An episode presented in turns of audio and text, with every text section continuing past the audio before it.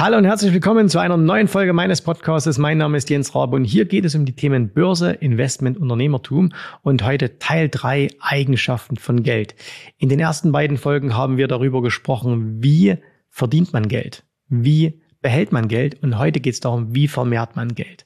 Das heißt, wenn du die ersten beiden Folgen schon gehört hast äh, und wenn sie dir gefallen haben, dann wird dir diese dritte Folge umso mehr gefallen. Also bleib dran, jetzt geht's los.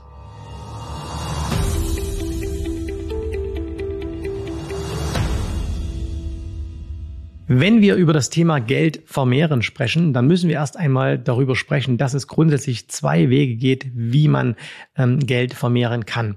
Und ähm, ich habe im Vorfeld überlegt, wie nenne ich diese beiden Wege. Und ich habe mich jetzt für was ganz Simples entschieden, nämlich einmal der langsame Weg und einmal der schnelle Weg. Wobei schneller Weg soll es nicht heißen, dass es hier um so ein äh, schnell reich werden Thema geht, sondern ich möchte einfach aufzeigen, wie man auch beim Geld anlegen, wie man beim Geld vermehren einen anderen Weg gehen kann, als es die meisten tun. Und du weißt ja, wenn du andere Ergebnisse haben willst als die meisten, dann musst du auch andere, dann musst du andere Wege gehen.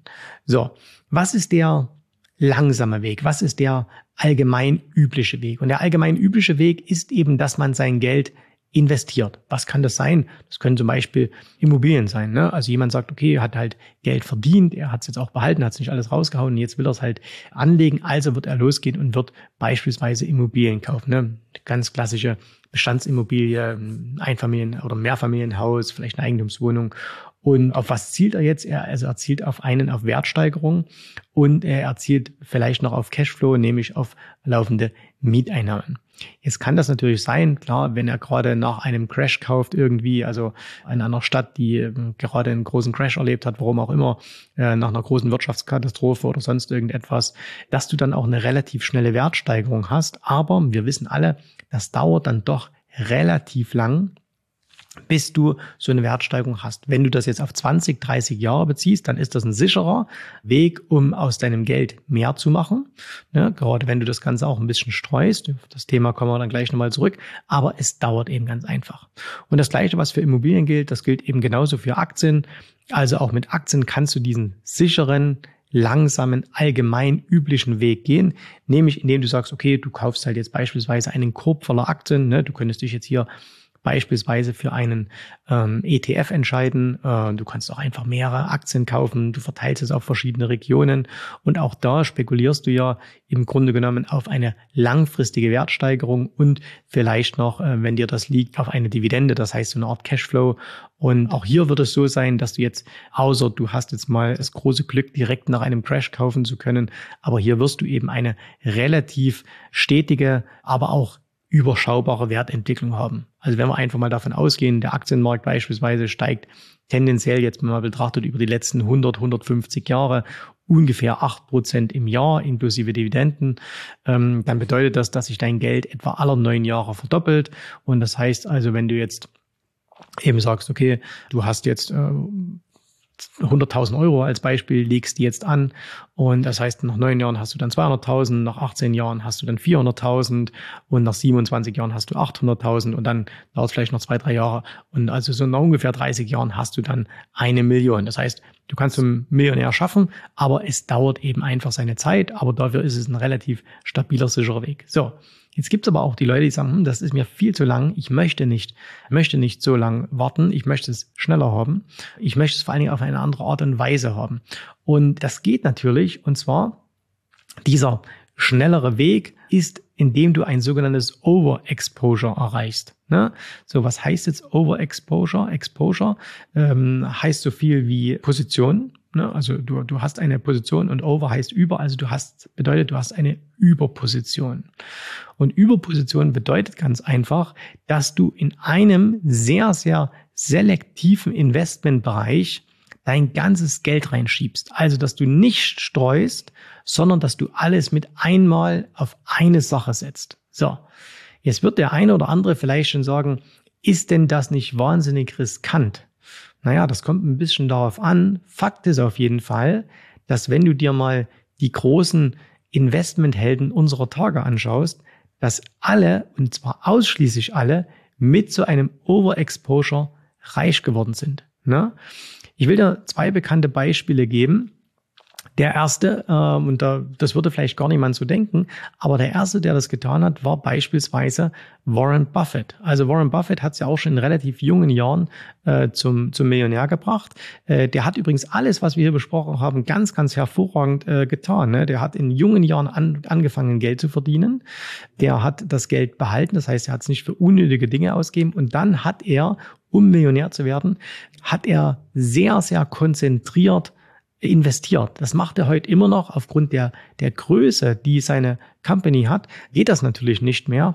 Aber beispielsweise, als er damals seine Gesellschaften gegründet hatte, also noch bevor er die, seine, seine Investment Holding Berkshire Hathaway hatte, hat er beispielsweise mal in einem Jahr 70, 80 Prozent des kompletten Geldes von so einer, er hatte so mehrere solche Investmentgesellschaften, ähm, die er mit Partnern gegründet hat, hat er das ganze Geld in Geico investiert. Geico, mittlerweile eine hundertprozentige Tochter seines Unternehmens, die hat er dann später mit seinem Partner Charlie Munger komplett übernommen, war ein Autoversicherer. Und damals noch ein ganz, ganz kleiner. Und äh, Charlie hat etwas gemacht, auf was wir gleich kommen. Also nicht nur Charlie, sondern Warren. Die beiden haben etwas gemacht, ähm, was man machen muss, um Overexposure einzugehen. Und sie haben dann wirklich ihr nahezu komplettes Geld, ich glaube, Charlie Munger hat sein, das komplette Geld seiner damaligen Gesellschaft komplett in diese Firma investiert. Und Warren hat das auch getan, ich glaube, mit 70 Prozent. Und damit haben sie natürlich dann ein Overexposure erreicht. So, noch ein anderer, der ist vielleicht nicht jetzt ganz so bekannt, wäre aber lohnenswert, sich auch mal mit ihm äh, zu beschäftigen beschäftigen. Und zwar ist das John Paulson. John Paulson ist ein Hedgefondsmanager, äh, der es in der Finanzkrise 2008 in den Himmel der, ähm, wenn man wenn man so bezeichnen will, in den Himmel der Milliardäre geschafft hat. Und zwar ähm, hat John Paulson damals auf den Zusammenbruch dieser ganzen Subprime-Kredite gewettet. Wir wollen jetzt hier keine moralische Diskussion lostreten, aber was hat er gemacht? Er hat komplett, er hat keine anderen Sachen gemacht. Er hat alles in diese eine Wette konzentriert. Ne? Also er bezeichnet es selbst auch als Wette, gibt es tolle Bücher darüber. Also äh, kann man mal lesen, gibt es ja auch sowas wie äh, The Big Short, ne? einen guten Film darüber, wo er auch am Rande mit vorkommt. Also es gab noch zwei, drei Leute, die haben das genauso gemacht.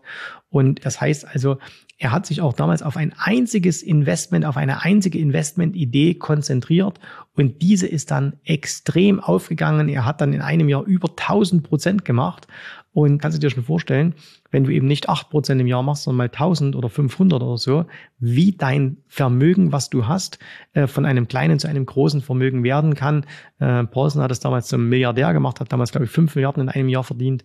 Klar, der hatte auch vorher schon ein bisschen Geld, aber er hätte mit einer normalen Wertentwicklung wäre niemals dahin gekommen, wo er jetzt ist. So. Und warum ist das jetzt also ähm, ein Weg, oder den man gehen sollte? Und was muss man aber machen, um diesen Weg gehen zu können? Du kannst natürlich jetzt nicht losgehen und kannst sagen, okay, dann setze ich alles auf eine Karte und kaufe jetzt morgen ähm, Aktie XY.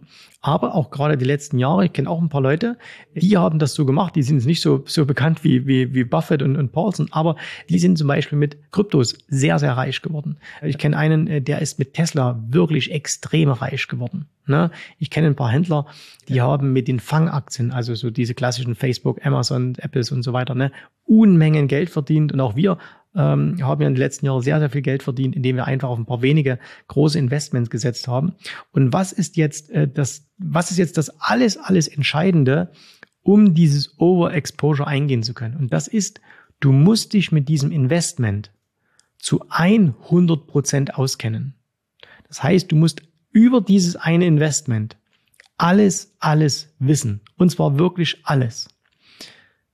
Und ich behaupte jetzt einfach mal, dass 99 Prozent der Anleger so gut wie nichts über ihre Investments wissen, beziehungsweise nur Wissen haben, was sie aus klassischen Quellen herbekommen. Und klassische Quellen sind Börsenzeitschriften, äh, sind Börsenmagazine, Börsensendungen, Börsenpodcasts und so weiter und so fort. Ich will das am Beispiel geben von dem Bekannten, den ich habe, der, der mit Tesla wirklich extrem viel Geld äh, verdient hat innerhalb von ein paar Jahren. Also es geht jetzt auch nicht darum, jetzt innerhalb von einem Jahr ne, das zu machen. So, das kann auch mal zehn Jahre trotzdem dauern, aber trotzdem in zehn Jahren vielleicht sein Geld zu verfünfzigfachen, zu verhundertfachen. Das ist eben mit klassischen Investments nicht möglich. So, da musst du einfach ein Over Overexposure eingehen. So, und bei ihm war es beispielsweise so, er ist relativ schnell auf äh, Tesla aufmerksam geworden. Und dann könnte man sagen, okay, das war alles Glück. Ne? Der hat einfach Glück gehabt, hat am Anfang diese Tesla gefunden. Das stimmt aber nicht ganz, denn er war wirklich so extrem tief in diesem Thema drin. Also er hat beispielsweise natürlich als erstes mal die Autos getestet. Ne? Der hatte also schon den, der hat sich damals schon den Roadster gekauft. Ne? Wir wissen vielleicht gar nicht mehr viele, aber das erste Auto, was Tesla mal auf den Markt gebracht hat, war ein Roadster. Den hat er gehabt, um einfach dieses Erlebnis als Kunde zu haben. Ne? Wie fühlt sich das an? Wie fährt sich das? Ich glaube, das war sogar der Punkt, der ihn dann erstmal auf die Aktie gebracht hat. Also ich glaube, er hat erst das Auto gekauft und dann hat er gesagt, hey, das ist ja super äh, und ist dann eher mehr zu Tesla geworden. So, und dann war der so, der war dann so in diesem Thema so extrem drin. Er hat mir schon vor Jahren einen Preis genannt, da wo Tesla jetzt steht. Ne? Hat gesagt, das ist das Ziel, wo es hingeht. Dann habe ich das damals natürlich für totale Spinnerei gehalten, äh, weil ich mir, weil das war so so weit entfernt von dem, wie der Preis damals stand. Äh, aber dank ihm bin ich dann später dann auch auf die Tesla gekommen, noch zu relativ guten Preisen. Und dann hat er aber unter anderem eins gemacht. Also er ist dann zum Beispiel auch nach Kalifornien geflogen. Er hat sich das äh, angeschaut vor Ort. Er war in sämtlichen Foren, wo es um die Aktie ging, und das war natürlich hauptsächlich amerikanische, war er mit dabei. Er hat an Hauptversammlungen teilgenommen. Er hat sich durch sämtliche Dokumente gewühlt, die es zu Tesla gab. Das heißt, er ist wirklich in dieses Thema Tesla so extrem tief eingedrungen und er hat auch nicht einfach nur Buy and Hold gemacht. Ne? Also er hat natürlich eine Menge Aktien gehabt. Er hat an diese langfristige Story geglaubt und äh, er hat aber auch zum Beispiel ganz viel mit Optionen gemacht. Also er hat Bestände gehabt und er wusste auch, oh, jetzt geht's gerade mal wieder runter äh, aus den und den Gründen. Und da hat er eben seine Bestände veroptioniert, also Call-Optionen beispielsweise darauf geschrieben. Äh, er wusste, weil er so tief in dem, in dem Thema drin war, wann es sich nach seiner Meinung äh, wieder gelohnt hat zu kaufen. Äh, und dann hat er wieder auch große äh, Summen, äh, hat er dann wieder investiert, also hat immer wieder auch Geld investiert, hat immer wieder nachgekauft, hat immer wieder seine Positionen vergrößert. Und die meisten werden jetzt sagen, ja, das ist aber auch Glück gewesen und so weiter. Ah, das war kein Glück. Ne? Wenn du dich mit einem Thema exzellent auskennst wirklich exzellent, dann erfordert das unglaublich viel Arbeit. Du musst deutlich, deutlich mehr machen als andere, aber du entwickelst mit der Zeit dann auch ein wahnsinnig gutes Gespür für dieses Investment. Das heißt, es geht nicht darum, viele denken dann, na ja, jemand hat mal eine gute Idee gehabt und die hat sich dann auch glücklicherweise so entwickelt. Aber meistens ist es so, dass diejenigen, die das machen, einfach ein gutes Gespür haben. Erstens, was könnte sich gut entwickeln, dann ihre Investments aber auch komplett verfolgen und auch mal bereit sind. Also das, das sind nicht nur Leute, die, ständ, die einfach nur Buy and Hold gemacht haben, ne? sondern die haben ihre Investments begleitet, sie haben immer wieder äh, neue Dinge darum gemacht, die haben auch mal Teile ihres, äh, in, in, in Überschwangphasen haben die auch mal Teile ihres Investments wieder verkauft, weil sie wussten, ah, okay, das ist jetzt überschossen, weil sie einfach so tief dabei waren, weil sie so viel wussten über dieses Investment, dass sie das gemacht haben. Und ich kenne äh, noch jemand, äh, noch einen anderen, der hat es im Immobilienbereich gemacht, der hat eben äh, wirklich äh, zu, zur richtigen Zeit weil er aber extrem tief in dem Thema drin war, hat er äh, in Berlin damals äh, jede Menge Immobilien gekauft. Aber, und das kommt eben mit dazu, er hat sie dann auch zur richtigen Zeit wieder verkauft und mit exorbitanten Aufschlägen, bevor dann äh, in der Finanzkrise 2008 so ungefähr die, die Märkte eingebrochen sind und hat dann auch wieder gekauft. Und warum konnte er das machen? Weil er in diesem Berliner Immobilienmarkt ganz, ganz tief drin war. Also das heißt, der kannte jede Straße, der kannte jedes Viertel, äh, der, ich jetzt mal übertrieben gesagt, der kannte jedes Haus. Ganz so schlimm wird es nicht gewesen sein, aber der wusste einfach, was da losgeht. Und vergleich das mal mit den Investments, die du heute tätigst. Ne? Du hast eine Aktie in deinem Depot, was weißt du von der? Und du kannst dir diese Frage, ob du tief in dem Thema drin steckst, auch total simpel beantworten. Nämlich, würdest du dein ganzes Geld auf eine deiner Aktien setzen, die du im Depot hast? Und wenn nein, dann frag dich mal warum. Ne, warum ist das so?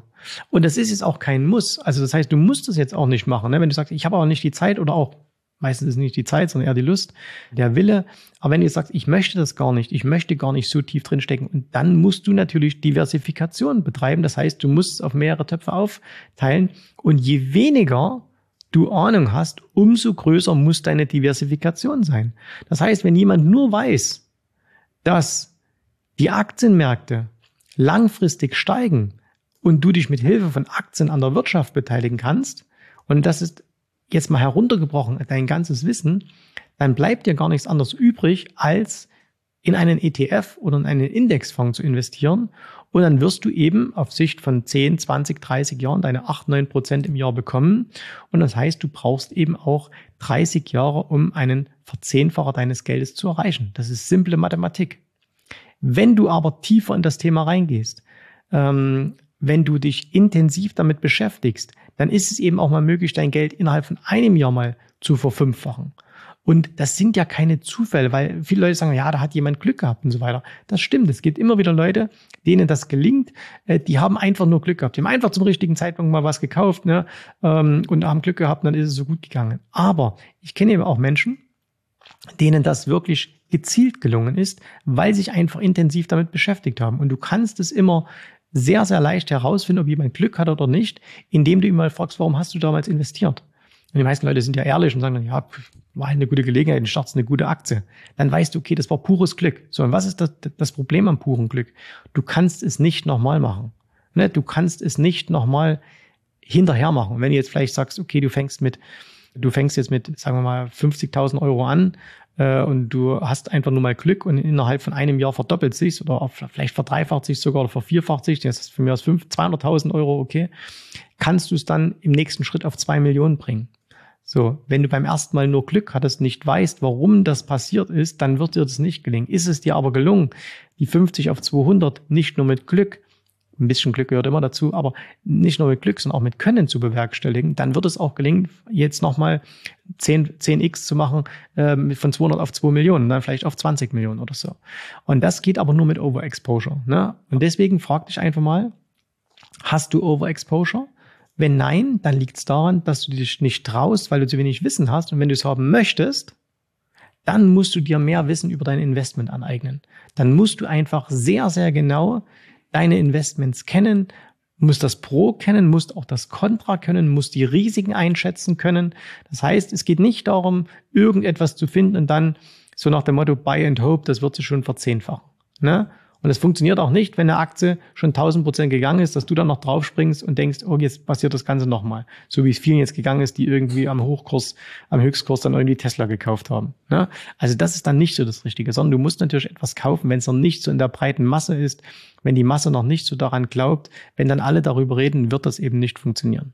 Okay, das war's für heute.